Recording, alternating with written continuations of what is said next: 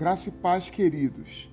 Nós vamos hoje novamente voltar ao texto bíblico do Evangelho de Mateus, capítulo 5, para lermos dos versículos 21 ao 26 e refletirmos sobre ele.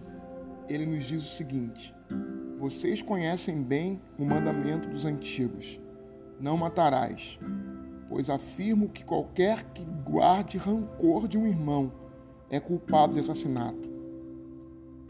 Aquele que chama um irmão de idiota e você corre o risco com isto de parar no tribunal. Chame sua irmã de burra e você estará no limiar do inferno. O simples fato moral é que as palavras matam. É assim que eu quero que vocês se conduzam. Se alguém estiver no local de culto, preste a fazer uma oferta e de repente se lembrar de que um amigo tem algum ressentimento contra você, deixe de lado de fora a oferta, saia imediatamente, procure o amigo e conserte a situação. Depois de fazer isso, então poderá voltar e oferecer seu culto a Deus. Se você estiver na rua e um velho inimigo se aproximar, não hesite um segundo sequer. Tome a iniciativa de consertar a situação com ele. Afinal, se deixar que ele faça o primeiro movimento, sabendo como ele é, provavelmente você irá parar no tribunal ou mesmo na cadeia. E se isso acontecer, você terá de pagar uma bela multa para sair de lá. Palavra do Senhor, palavra do Evangelho. Mais uma vez, Jesus aqui supera a lei de Moisés. Jesus não apenas se preocupa em repeti-la de forma mecânica. O texto do Decálogo dizia: Não matarás. Jesus vai muito além do não matar. Jesus diz que qualquer que guarda rancor ou mágoa contra o seu irmão já é um assassino por causa disso. Se alguns pensavam que Jesus veio para afrouxar a lei, ao ouvir isso dele, percebem que, pelo contrário, os mandamentos de Jesus exigem mais de nós.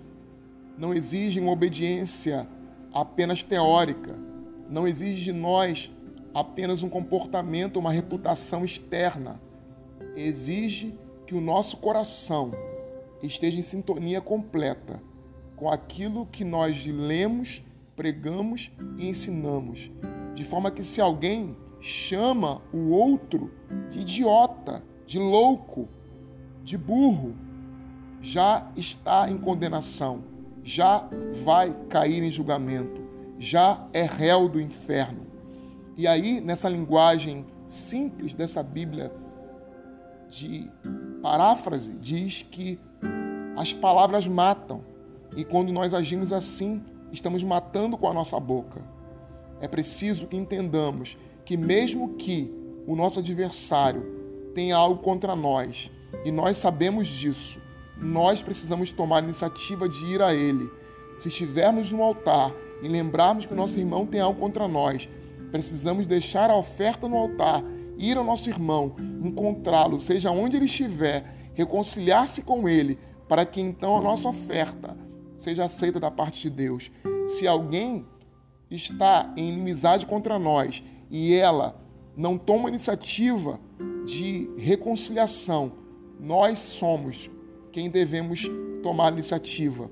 A palavra do Senhor nos ensina não que devemos esperar que o outro se arrependa e que se volte a nós, mas nós, ao exemplo de Cristo, precisamos perdoar ainda que o outro não deseje nosso perdão e nem compreenda o que significa, mas a palavra de Deus nos diz que temos que perdoar, ainda que o outro nem sequer tome consciência disso. A nossa palavra sempre deve ser de reconciliação, porque fomos reconciliados com Deus.